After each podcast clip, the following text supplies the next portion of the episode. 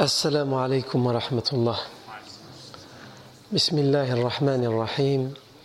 إن الحمد لله نحمده ونستعينه ونستغفره ونعوذ بالله من شرور أنفسنا ومن سيئات أعمالنا. من يهده الله فلا مضل له ومن يضلل فلا هادي له. وأشهد أن لا إله إلا الله وحده لا شريك له وأشهد أن محمدا عبده ورسوله صلى الله عليه وآله وسلم. يا أيها الذين آمنوا اتقوا الله حق تقاته ولا تموتن إلا وأنتم مسلمون. يا أيها الناس اتقوا ربكم الذي خلقكم من نفس واحدة وخلق منها زوجها وبث منهما رجالا كثيرا ونساء. واتقوا الله الذي تساءلون به والأرحام. إن الله كان عليكم رقيبا. يا أيها الذين آمنوا اتقوا الله وقولوا قولا سديدا. يصلح لكم أعمالكم ويغفر لكم ذنوبكم. ومن يطع الله ورسوله فقد فاز فوزا عظيما. أما بعد فإن أصدق الحديث كتاب الله تعالى وخير الهدي هدي سيدنا محمد صلى الله عليه وسلم وشر الأمور محدثاتها وكل محدثة بدعة وكل بدعة ضلالة وكل ضلالة في النار ثم أما بعد La fois dernière, on nous, nous étions toujours à énumérer dans la vie du prophète sallam les différents événements qui ont eu lieu pendant la période mécoise du prophète sallam juste avant l'émigration. de Médine, ou en tout cas qui ont eu lieu pendant la période mécoise, même si on ne sait pas les dater précisément. Puisqu'on a vu les principaux événements qu'on sait dater pendant la période mécoise, les principaux événements sont euh, la révélation, ensuite les premières années de l'appel de la, de de l'appel à l'islam pratiqué par le professeur en secret, euh, le fait qu'il a commencé par faire la da'wah d'abord aux plus proches, à ses confidents, à sa tribu, à sa famille. Ensuite, après les trois années, il a commencé à le faire de manière publique, tout en gardant une partie secrète dans les coulisses de la da'wah, et c'est ce qui était confiné, comme on l'a vu, dans la maison d'un de ses compagnons, Al-Arqam ibn Abil Arqam, radiallahu anhu. Ensuite, on a parlé également du rôle de son épouse Khadija anha et de son oncle le polythéiste Abu Talib, on a également rappelé la mise en quarantaine des euh, euh, musulmans de la Mecque ainsi que les polythéistes qui soutenaient les musulmans et qui les protégeaient. Cette mise en quarantaine a duré trois ans. Enfin, on a parlé également de, de la visite du professeur à Taif après le décès de son épouse Khadija et de son oncle Abu Talib, de, la visite du professeur à Taif, qui, la ville de Taif a refusé catégoriquement d'entendre le message du professeur sallam, Et ensuite, on a également euh, cité le, euh, après la visite de Taif, on a parlé du grand miracle du voyage nocturne.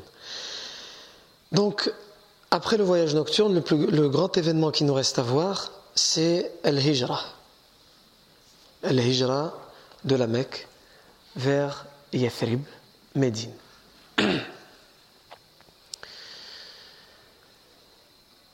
Mais comme on a dit, il y a certains événements qu'on ne peut pas dater précisément, mais on ne peut pas attendre la période médinoise pour en parler, puisqu'on sait qu'ils ont eu lieu, on sait que ces événements ont eu lieu pendant la période mécoise.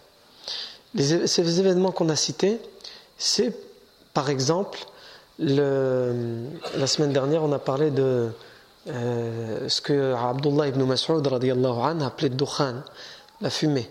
Même si nous on a dit que la majorité des savants considéraient que la fumée c'était un grand signe de la fin du monde qui n'était pas encore arrivé, Abdullah ibn Mas'ud l'a interprété comme étant la famine qui a eu lieu pendant la période mécoise suite à une invocation qui avait été faite par le prophète sallam contre les polythéistes lorsqu'il a dit Allahumma alayhim bi sab'in ka sab'i Yusuf. Mon Seigneur, aide-moi contre eux, contre les polythéistes, de sept, comme les sept de Youssouf, c'est-à-dire de sept années, comme les sept années de famine de disette de Youssouf. On a également parlé de la fente de la lune, le miracle, l'heure s'est rapprochée et la lune s'est fendue en deux, la fente de la lune. On a également euh, parlé de la conversion, ou plutôt la presque conversion de A'sha Bani Qais, le poète Al-A'sha, le, malvoyant euh, des Bani Qais, qui était un poète, qui était sur le point de se convertir et finalement il mourra avant sa conversion. On avait également parlé de l'altercation entre l'Irashi et Abu Jahl, même si ces deux derniers récits que je viens de citer, que ce soit A'sha Bani Qais ou l'Irashi, euh, sont des récits qui nous sont rapportés par Ibn Ishaq et qui ne sont pas authentifiés. Aujourd'hui, il nous reste à voir un dernier événement dont on n'a pas la date exacte, mais dont on sait pertinemment que cet événement a eu lieu pendant la période mécoise. Et comment on le sait? Parce que c'est un verset du Coran qui fait référence à cet événement. Euh, dans Surat Ar-Rum, Surat les Romains. Le premier verset d'ailleurs. Allez, euh, Bismillahirrahmanirrahim. ألف لام ميم غلبت الروم في أدنى الأرض وهم من بعد غلبهم سيغلبون في بضع سنين لله الأمر من قبل ومن بعد ويومئذ يفرح, يفرح المؤمنون بنصر الله ينصر الله من يشاء وهو العزيز الرحيم Allah Azza wa Jal nous dit dans ce verset Alif Lam Mim Les Romains ont été vaincus, ils ont été battus dans la terre, fi adnal ard, dans la terre la plus basse ou la plus proche. Adnal ard, ça peut vouloir dire la terre la plus proche ou la plus basse. Fi adnal ard. Wahum min ba'di ghalabihim Et après avoir été vaincus, ce sera leur tour de vaincre. Les Romains ont perdu contre l'Empire perse. Mais après avoir perdu, finalement, ils gagneront plus tard. C'est ce que le Coran nous dit.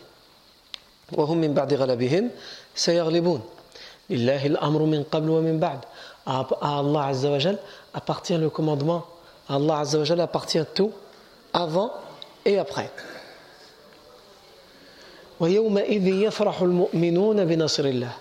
Et ce jour-là, le jour, le jour où finalement les Romains vaincront les Perses,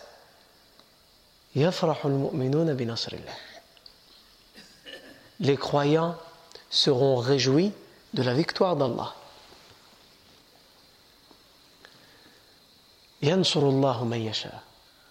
Allah rend triomphant et il secourt qui il veut. et il est le puissant, le miséricordieux. Ce verset, tout d'abord, il nous fait référence à une bataille qui a eu lieu entre l'Empire romain et l'Empire euh, perse. Avant d'expliquer, il faut savoir qu'à l'époque, la péninsule arabique, elle est la jonction entre deux empires. Les deux superpuissances de l'époque, ce sont l'empire romain et l'empire perse. L'empire romain, on l'appelle l'empire romain, mais il va justement s'appeler la 13e année de la, révélation. on parle nous de la 13e année de la révélation. C'est là qu'on s'est arrêté c'est-à-dire euh, l'an euh, euh,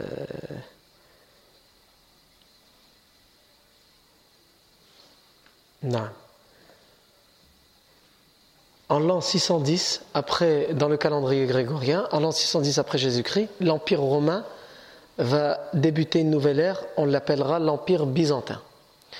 puisque au départ, l'Empire romain est divisé en deux petits empires qui sont liés et qui le font tout ensemble. L'Empire romain oriental et l'Empire romain occidental. L'Empire romain d'Orient va être euh, mangé par les petits royaumes et donc finalement il n'existera plus. Il ne restera que l'Empire romain d'Occident qui s'appellera euh, l'Empire byzantin. Mais à l'époque on appelle toujours cet empire-là l'Empire romain. Puisqu'il y avait deux capitales, Rome et euh, Byzance, qui ensuite va être appelée Constantinople, qui ensuite va être appelée jusqu'à aujourd'hui Istanbul. Par la l'empire euh, romain de l'époque est devenu très faible. Alors qu'avant, il attaquait les autres pays, à cette époque-là, il se contente uniquement de défendre ses frontières. Il est menacé à toutes les frontières. Comme on l'a dit, il s'est divisé en deux. Il y a une partie qui a disparu, qui a été prise par des royaumes. Ensuite, euh, il y a les Perses qui, eux, sont très puissants. Et l'Empire perse a vécu plusieurs dynasties. La dernière dynastie de l'Empire perse, c'est ce qu'on appelle les Sassanides. Et cette, dynastie va régner de l'an 224 après Jésus-Christ jusqu'à quand? Eh bien jusqu'au califat d'Abu Bakr Siddiq et de Omar ibn al-Khattab lorsque les musulmans euh, s'empareront de l'empire perse. Et à cette époque-là, l'empire perse avait euh, euh, fait un pacte avec l'empire romain pour qu'il n'attaque pas l'empire romain qui était déjà très faible il avait eu l'Arménie. L'Empire perse a eu l'Arménie. L'Empire perse à l'époque, il, s'étend sur l'Iran, l'Irak, l'Arménie et tout le Caucase. Euh, et il va y avoir une bataille, et c'est à cette bataille que le Coran fait référence. Et les historiens non musulmans parlent aussi de cette bataille à cette époque-là, au moment de la révélation du Coran. Il va y avoir une bataille du côté entre la Jordanie actuelle et la Syrie, du côté de la mer Morte, entre l'Empire perse et l'Empire romain. Alors qu'il y avait un pacte. Mais pourquoi l'Empire perse va venir attaquer l'Empire romain à cette frontière? Parce que l'empereur romain qui avait donné l'Arménie à l'Empire perse a été assassiné et euh, un autre empereur romain a pris sa place. Donc les Perses vont profiter de cette situation pour dire qu'ils viennent juste se venger de l'empereur romain qui été assassiné, mais en réalité c'est parce qu'ils savent que l'empire romain est faible et donc ils veulent gagner plus de territoire.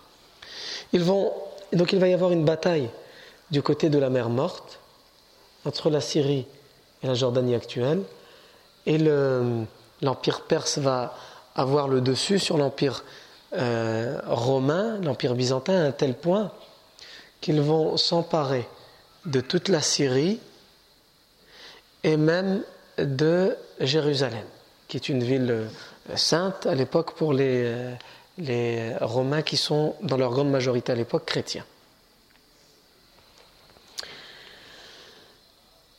Donc c'est à cette bataille que le Coran fait référence. Lorsqu'Allah dit les Romains ont été vaincus dans la terre la plus proche, ou la terre la plus basse.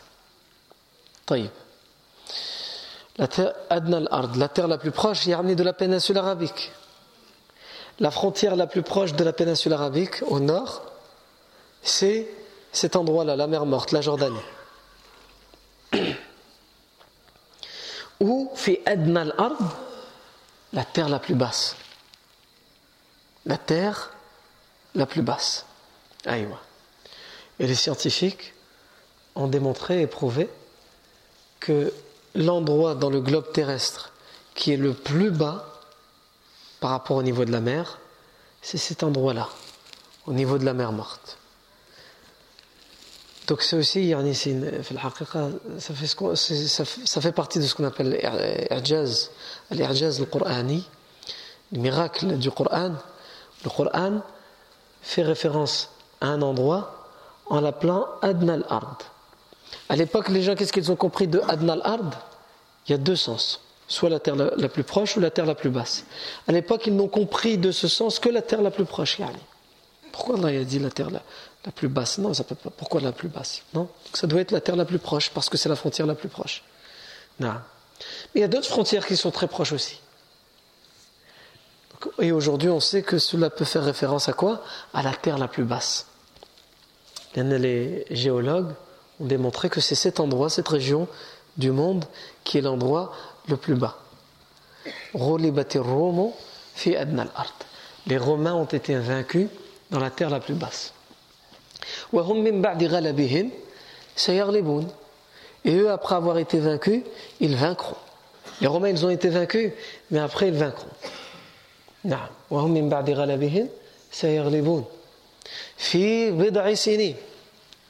Dans combien de temps? Dans quelques années. Bid'a, ça veut dire quelques. On n'a pas le chiffre exact. Dans combien de temps après cette défaite, finalement les Romains vont vaincre? C'est dans quelques années. Allah appartient euh, le commandement avant et après.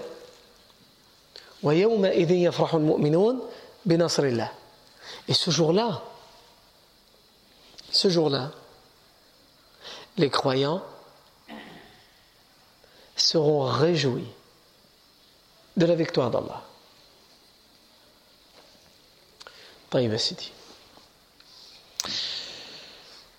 Euh, ici, d'abord, les sources qu'on utilise, évidemment, sont le Coran. Et il y a aussi des hadiths, des versions qui nous parlent de cet événement et de la révélation de ce verset pendant la période mécoise, qui sont ces révélations qui sont authentiques, notamment elles ont été authentifiées par Sheikh Al-Albani donc ici, on parle d'un événement qui est authentique. Ici, le Coran, il nous dit clairement que dans quelques années, donc après la période mécoise, pendant la période médinoise,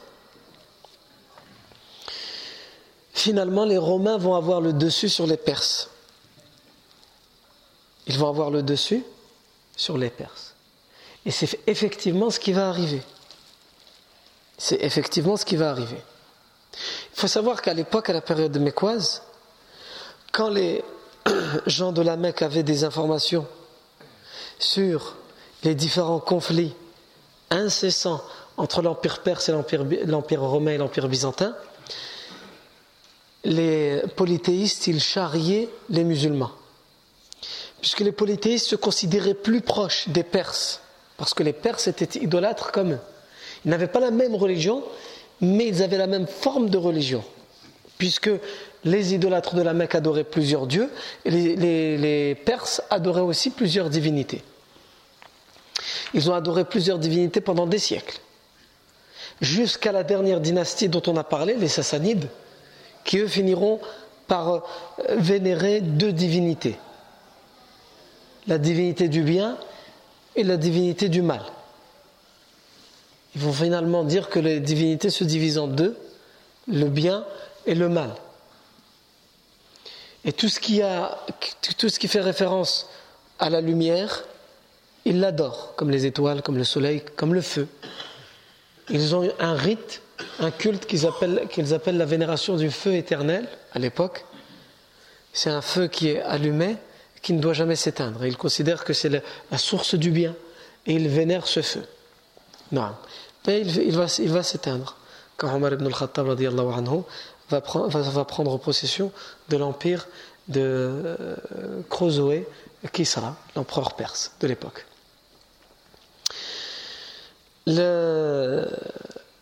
donc les polythéistes charrient les musulmans en disant quand les, Perses gagnent, c'est nous qui gagnons contre vous.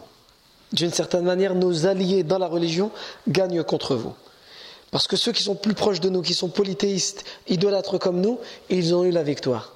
Quant à ceux qui croient, ou en tout cas qui prétendent croire en un seul Dieu, les euh, chrétiens romains, eh bien, eux, ils, euh, euh, perdent, et vous aussi, vous êtes plus proches d'eux que des idolâtres, puisque vous n'adorez qu'un Dieu. Et donc, les musulmans, voulait d'une certaine manière aussi que les Romains aient la victoire sur les Perses pour pouvoir leur dire à leur tour ce sont des gens qui adorent un seul Dieu, les gens du livre, le Kitab, qui ont eu la victoire et le triomphe. Les versions nous disent qu'il y a eu un défi entre Abu Bakr Siddiq anhu et Umayya ibn Khalaf, et je vais revenir sur ça euh, dans quelques minutes, Inch'Allah. Mais avant ça, je vais revenir sur cette partie du verset du Coran, lorsqu'Allah fait référence à cet événement, et qu'il nous dit Et ce jour-là, les croyants se réjouiront de la victoire d'Allah. Dans quelques années, lorsque les Romains vont gagner contre les Perses, les croyants, ils seront réjouis de la victoire d'Allah. Quand le verset est révélé, qu'est-ce que tu comprends de ce verset? Tu comprends de ce verset que le jour où les Romains vont gagner contre les Byzantins, tu seras content de cette victoire parce que tu pourras à ton tour dire aux idolâtres à cette fois, ce sont nos alliés, entre guillemets, dans la religion, ceux qui sont le plus proches de nous dans, la religion, qui ont gagné. Donc on sera réjouis ce jour-là. Mais si on médite bien le verset, Allah Azzawajal, qu'est-ce qu'il nous dit? Benasrillah. Ils se réjouiront de la victoire d'Allah. Et on ne peut pas considérer comme une victoire d'Allah la victoire des Romains contre les Byzantins. malgré tout, les Romains sont chrétiens et les chrétiens, ce n'est pas l'islam. La victoire d'Allah, c'est la victoire de l'islam. Donc comment on peut dire que les croyants seront réjouis de la victoire d'Allah? Eh bien ça, les croyants, ils ne vont le croire que, que quelques années plus tard. Parce que selon les historiens, cette prophétie va se réaliser, c'est-à-dire les Romains vont vaincre les Byzantins, les, Perses. En tout cas, là ce sera les Byzantins, les Byzantins vont vaincre les Perses le jour de la bataille de Badr. Le jour de la bataille de Badr, ce sera un triomphe pour les musulmans et pour l'islam contre les polythéistes de la Mecque. Donc ce sera que ce jour-là que les gens vont comprendre pourquoi Allah avait dit et ce jour-là, et ce jour-là, les croyants seront occupés à être réjouis de la victoire d'Allah. Comme ils ne savent pas encore ce qui va se passer ce jour-là, le jour de Badr, ils pensent que ça fait référence uniquement à cette bataille entre les Byzantins et les Perses. En vérité, le verset, fait référence à quoi? À la victoire de Badr.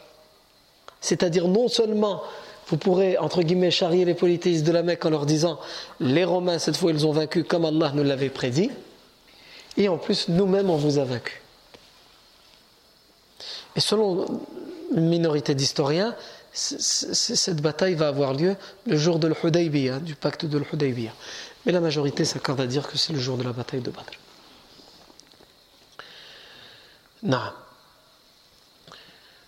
Donc on a dit, les versions des hadiths nous disent qu'il y a eu euh, ce verset qui a été révélé.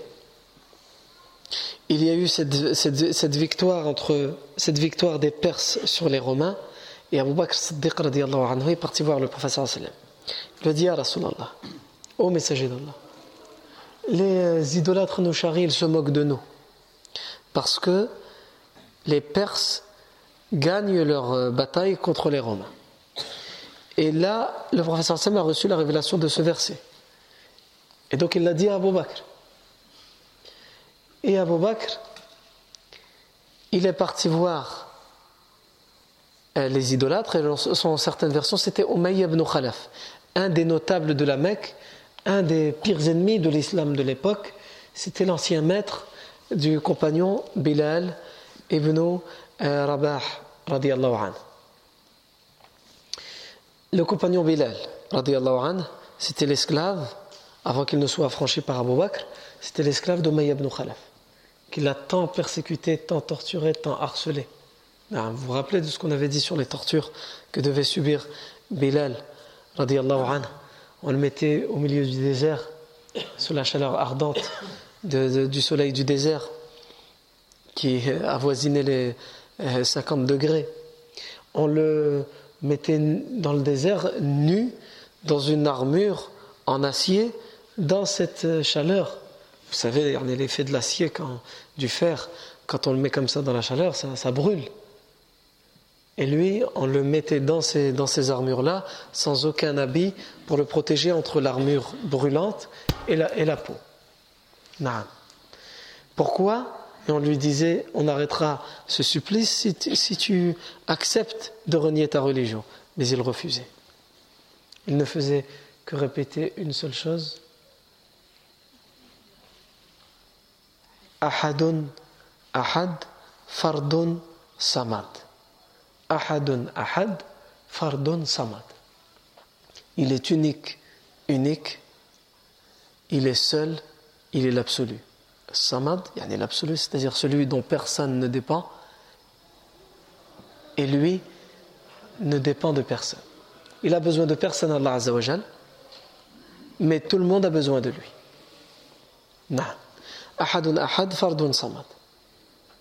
Et quand Umayya ibn Khalaf n'avait pas le temps de le torturer, qu'est-ce qu'il faisait quand il devait s'occuper de ses affaires, de son business? Qu'est-ce qu'il faisait? Il lui mettait une, corde autour du cou, il le déshabillait, il le mettait tout nu, il le traînait dans la ville de la Mecque et il le donnait aux enfants en leur disant j'ai pas le temps de m'occuper de lui, c'est votre jouet pour la journée, frappez-le, crachez-lui dessus, torturez-le, amusez-vous avec lui. Non. Donc, c'est vous dire, yani Umayy ibn Khalaf, la haine qu'il avait, et il l'aura jusqu'à la bataille de Badr, c'est-à-dire le jour de sa mort, la haine qu'il avait contre l'islam et contre le prophète sallam. Donc Abu Bakr Siddiq radiallahu il va voir les idolâtres et il leur dit le prophète a reçu la révélation d'un verset qui prédit que même si aujourd'hui vous nous charriez, dans quelques années, Allah nous l'a dit, dans quelques années, les euh, Romains vont vaincre et vont battre les Perses. Les Romains vont vaincre et vont battre les Perses. Umayya ibn Khalaf lui dit c'est trop facile de dire ça dans quelques années, c'est combien? Mais un délai entre nous. Mais un délai entre nous. Allah a dit dans quelques années, fi bid'i donc lui il a dit il s'est dit dans quelques années, donc il a, donné un délai de 5 ans. Il a dit au maximum dans 5 ans ça va arriver. Ils ont fait un pari lui et Umayy ibn Khalaf. Ils ont parié selon certaines versions sans chamel. Que si dans les cinq années à venir, les Romains reprenaient le dessus sur les euh, Perses, Umayy ibn Khalaf doit sans chamel à Abu Bakr Siddiq anhu. Et si c'est l'inverse, si ce sont les Perses qui ont le dessus sur les Romains, c'est Abu Bakr Siddiq anhu qui doit sans chamel à euh, Umayy ibn Khalaf. Et euh, le professeur, le, Abu Bakr Siddiq anhu, va raconter au professeur. Le professeur va lui dire Allah Azza a dit Dans quelques années. Et bid'a, ça veut dire quoi? Bid'a, ça veut dire quelques, mais ça peut aller jusqu'à neuf. Ça peut pas être dix ou au-dessus de dix. C'est entre trois et neuf. Bid'a, en arabe, ça fait référence à quelques, mais quelques entre 3 et 9. Ça ne peut pas être en dessous de 3 et ça ne peut pas être au-dessus de 9. Donc le professeur Sam l'a rappelé à Abu Bakr Siddiq. Il lui a dit qu'il prenait un risque. Mais quand Allah dit dans quelques, ça se peut que c'est dans 9 ans, ça se peut que c'est dans 8 ans, ça se peut que c'est dans 7 ans, ça se peut que c'est dans 6 ans. Et si c'est dans une de ces années qu'on vient de citer, le pari d'Abu Bakr sera perdu. Donc Abu Bakr Siddiq est revenu et il a changé le délai avec Umayy ibn Khalaf. Il a dit 9 ans. Il lui a dit va pour 9 ans. Il y a l'empire romain. Pourquoi Umayy ibn Khalaf était sûr de lui-même pour 9 ans Comme je vous ai expliqué, l'empire romain était en train de vivre une situation désastreuse. Les, les empereurs se faisaient assassiner pour que leur place soit prise par d'autres. La moitié, elle avait été rongée par les royaumes ici en Europe euh, orientale, comme. Euh, les, Mérovingiens qui avaient pris le, dessus et qui avaient formé leur propre euh, royaume, les Germains qui avaient formé leur propre royaume, qui c'est les ancêtres de l'Allemagne, etc. Donc, euh, il y avait les Visigoths aussi à l'époque, à la la partie orientale de l'Empire romain avait été rongée par ces petits royaumes. Et la partie occidentale était menacée à toutes ses frontières et en particulier par la puissance de l'Empire perse. Donc ils étaient tellement dans une situation difficile qu'on ne pouvait pas imaginer que même dans 9 ans, ils puissent gagner une quelconque bataille. C'est pour ça qu'Oumay ibn Khalaf était sûr de lui. Et pourtant, comme on l'a dit, si Allah le dit, c'est qu'il n'y a aucun doute. Et c'est justement ce qui va se passer le jour de la, bataille de Badr. Ça va coïncider avec une bataille entre les Perses et les Romains, à travers laquelle les Romains vont avoir le dessus. Non. Ici, la question qu'on peut se poser, c'est Abu Bakr Siddiq a fait un pari avec Umayya ibn Khalaf. Et selon certaines versions, ils ont parié jusqu'à 100 chamelles. Pourtant, nous on sait que les paris, c'est haram. Alors ici, soit les euh, paris les jeux de hasard, ils n'avaient pas encore été interdits. On peut émettre la supposition qu'ils n'ont été interdits que pendant la période médinoise. Soit, c'est l'avis de, l'école de pensée des Hanafites par exemple, le pari entre les musulmans et ceux qui sont en guerre contre eux, ce qu'on appelle les harbis, ceux qui sont hostiles à l'islam, qui font la guerre à l'islam, sont autorisés. Puisque les, les Hanafites, comment ils expliquent ça? Ils disent les jeux de étaient interdits à cette époque-là.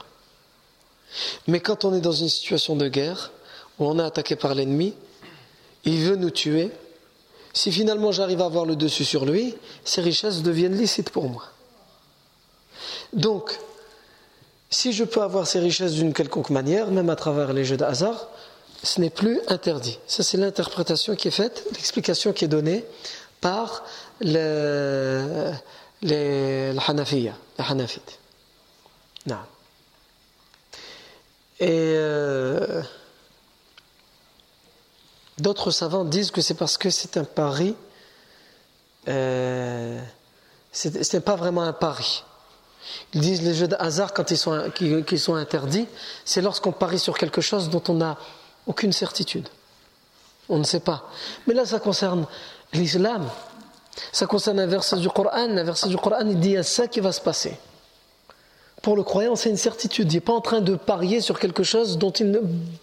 Comment on dit là qu'il va gagner, là qu'il va perdre. Non. Là, c'est sûr qu'il va gagner. Il n'y a pas de doute. C'est une prédiction du Coran. Donc, dans la conception d'Abou Bakr, il n'est pas en train de parier, il n'est pas en train de faire un jeu d'hasard.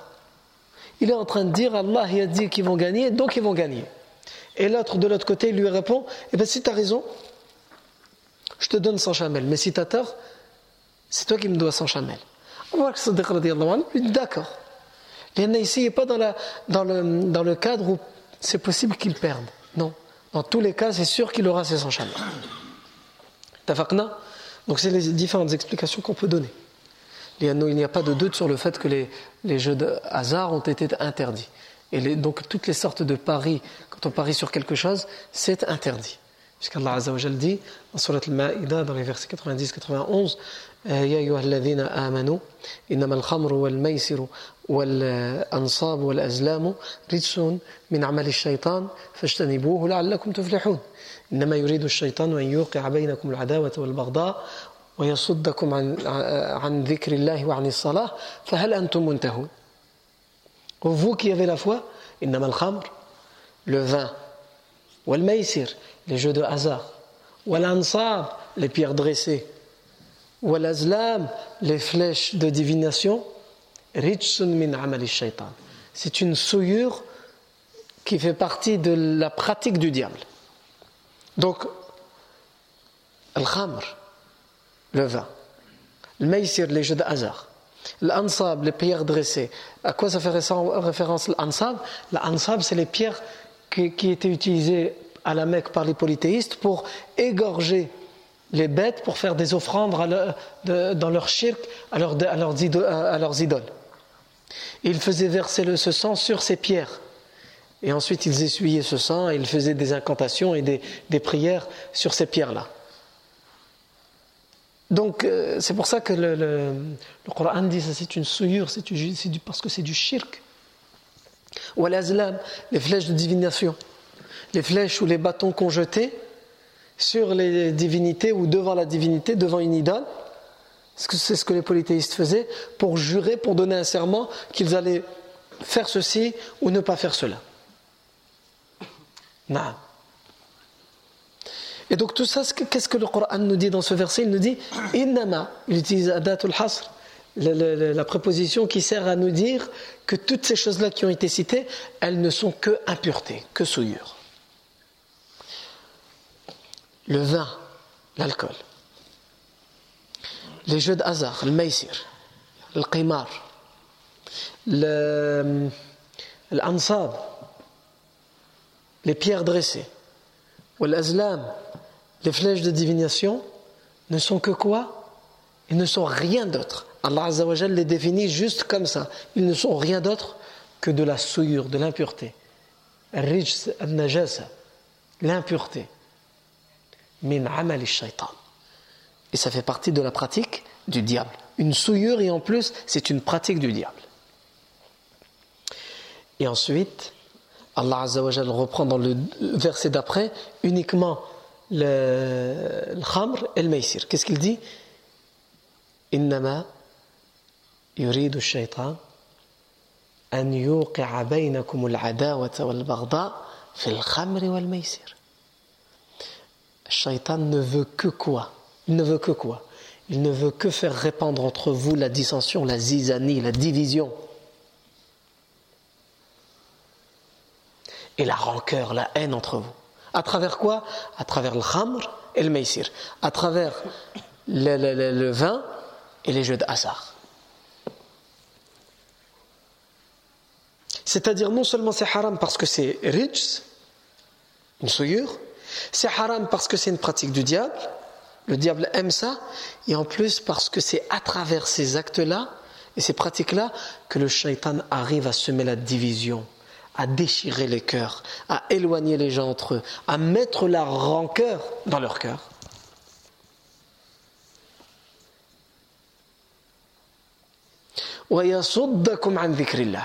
Et il arrive à travers ces actes-là, le vin, l'alcool et les jeux de hasard, à vous éloigner du rappel d'Allah. Et il arrive aussi à vous éloigner de la prière à travers ces actes-là il arrive à vous éloigner de la prière à travers ces actes-là. Comment l'alcool ramène la rancœur et la division entre les gens? Eh bien, quand quelqu'un il boit, il n'est plus maître de lui-même. Et donc, comme il n'est plus maître de lui-même, même, s'il n'est pas totalement saoul, il a bu, il est juste euh, avant l'ivresse totale, il se met à dire, à dire des choses qu'il d'habitude il arrive à garder dans son cœur que d'habitude il arrive à passer outre, mais là il va commencer à les dire, et donc il y a des disputes, il y a des divisions, et tous les dossiers sont sortis, etc. C'est pour ça que dans nos sociétés ici, les sociétés occidentales, où les fêtes de fin d'année, 25 décembre et le, 31 euh, décembre et 1er janvier, ils sont fêtés avec l'alcool, généralement les lendemains sont des lendemains et années euh, incendiaires pour les familles les, pires problèmes, les pires, conflits dans les familles, dans les voisins, dans les, ils arrivent au lendemain. Ils ont fait la fête ensemble, mais la fête, elle s'est mal terminée. Toi, t'as fait, toi, t'as dit, ouais, etc.. Non. Et à travers ces pratiques, mais ça c'est pour l'alcool. Et les jeux, de, les jeux de hasard. Il y en a quand on fait des paris comme ça, entre nous, on va faire des paris. Au début, quand on fait le pari, si toi tu arrives à gagner la course par exemple, tu arrives à aller jusque là-bas, ou si c'est moi qui gagne, eh bien autant, par exemple 100 euros.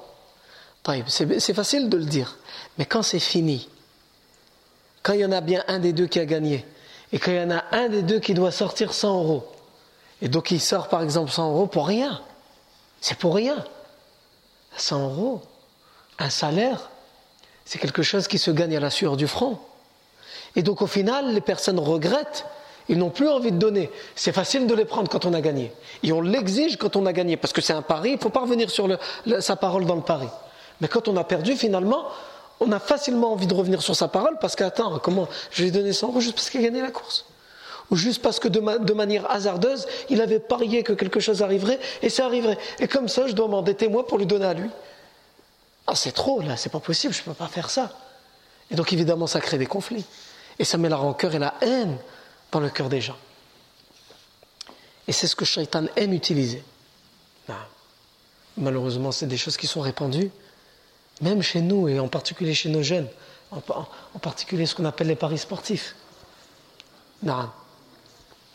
Qu'Allah Azzawajal nous en préserve. Et c'est ce que le diable utilise aussi pour nous éloigner du rappel d'Allah et de la prière. Puisque ce sont des souillures. Et la prière, elle est là pour nous purifier. Et ce qui est impur ne peut pas se mélanger à ce qui est pur. Quand tu prends de l'eau, l'eau c'est pur. Tu mets dedans de l'urine, l'eau deviendra jaune comme l'urine et sera impure comme l'urine, alors qu'à la base c'était pur. Eh bien, c'est la même chose avec deux actes. Un acte qui est pur et un acte qui est impur. La prière, ça sert à nous purifier. Et les jeux de hasard, l'alcool, sert à nous, à, nous, rendre impurs. Donc, c'est ce qu'il utilise le diable comme arme pour nous éloigner de la prière et pour nous éloigner du rappel d'Allah Azzawajal. À cela, il y a quand même une exception.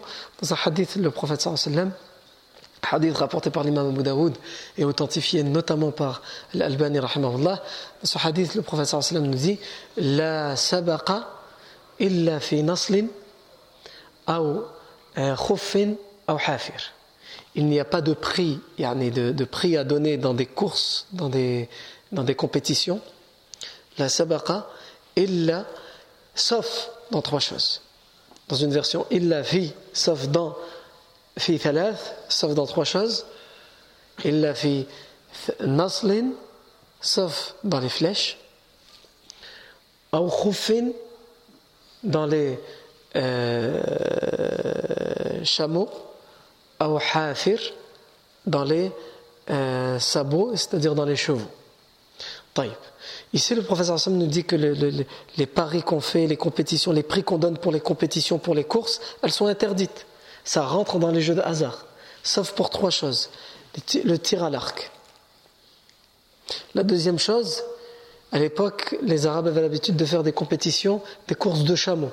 Et il y avait un prix à gagner pour celui qui gagnait la compétition. Troisième chose, les courses de chevaux. Non. Pourquoi ces trois choses-là étaient permises? Parce que euh, c'était des, moyens de, s'entraîner pour le jihad, pour le combat. Comme, les musulmans vivaient à une époque où ils étaient menacés, il fallait perpétuellement se préparer. Et donc, l'islam avait, autorisé ces moyens-là qui permettaient de se préparer à se défendre. Donc, la compétition pour ces, sports-là était permise. Évidemment, les savants, en tout cas la majorité savants, disent tous les nouveaux sports qui peuvent être pratiqués dans ce cadre-là et dans cette intention-là peuvent, être, peuvent rentrer dans cette considération. Les autres exceptions, mais là pas, ça ne fait pas unanimité euh, chez les savants, les autres exceptions qu'on peut citer dans les paris, c'est lorsque il y a ce qu'on appelle un muhallil, quelqu'un qui va, qui, va, qui va venir de l'extérieur pour donner un prix. C'est pas toi et moi on parie quelque chose, on va faire une course, on va dire celui qui a gagné il doit donner à l'autre de sa poche telle somme. C'est quelqu'un qui vient de l'extérieur et va dire vous deux vous faites la course par exemple et celui d'entre vous deux qui gagne, je lui donne autant. Comme le, le, prix entre guillemets le, vient de l'extérieur, la majorité des savants l'autorisent. C'est un, un, dossier euh, qui est très compliqué dans le fiqh. À un tel point qu'Ibn al-Qayyim, on a écrit tout un livre qui fait quelques centaines de pages, qui s'appelle le Forosiya. Donc de manière générale, la base, c'est que les jets de hasard sont interdits, mais il y a certaines exceptions comme celle-ci, mais dans les exceptions, à chaque fois, il y a des divergences, et donc ça, nous fait dire beaucoup de choses, et c'est la raison pour laquelle beaucoup d'encre a coulé sur ce sujet. En tous les cas, ce n'est pas notre sujet. Notre sujet, c'était de parler du pari qui avait été fait entre Abu Bakr Siddiq anhu, et Umayy ibn Khalaf. Et c'était un événement, donc la, bataille entre l'Empire romain et l'Empire byzantin, l'Empire romain et l'Empire perse, qui a eu lieu pendant la période mécoise.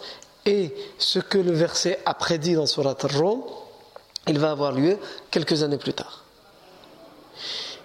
Et euh, ici, on a fait grosso modo euh, les événements qui sont entre guillemets pas classables de manière dans, la date de manière précise. Donc à partir de la semaine prochaine, on va pouvoir commencer à voir ce grand chapitre qui est al-hijra, l'émigration du prophète sallam. Et ça c'est la semaine prochaine, bidnillahi tabaraka wa ta'ala. Barakallahu fikum pour votre attention. Subhanakallahu wa bihamdik. Ashhadu an la ilaha illa ant. Nastaghfiruka wa natubu ilayk.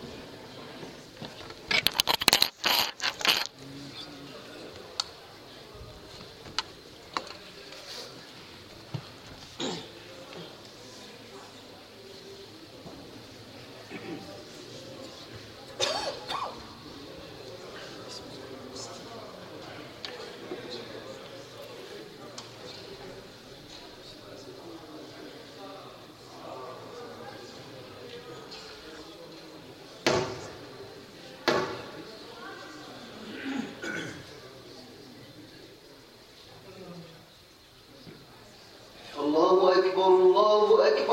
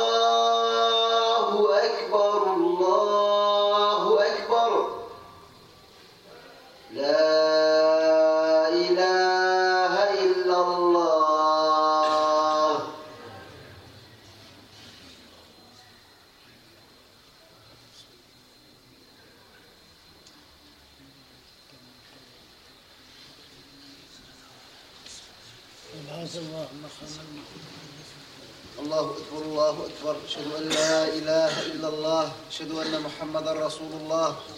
حي على الصلاة حي على الفلاح. قد قامت الصلاة قد قامت الصلاة. الله أكبر الله أكبر. لا إله إلا الله.